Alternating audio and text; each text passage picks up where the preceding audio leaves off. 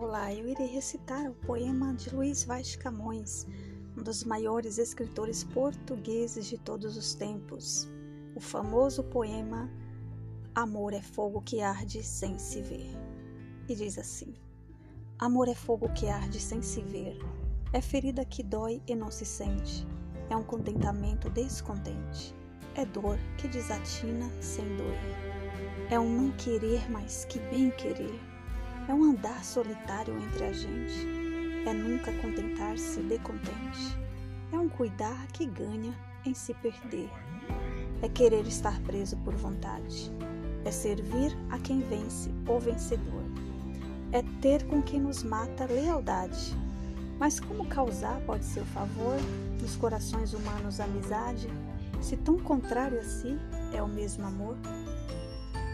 Camões desenvolve o seu poema de amor através da apresentação de ideias opostas. A dor se opõe ao não sentir. O contentamento, afinal, é descontente. O poeta usa esse recurso de aproximação de coisas que parecem distantes para explicar um conceito tão complexo como o amor.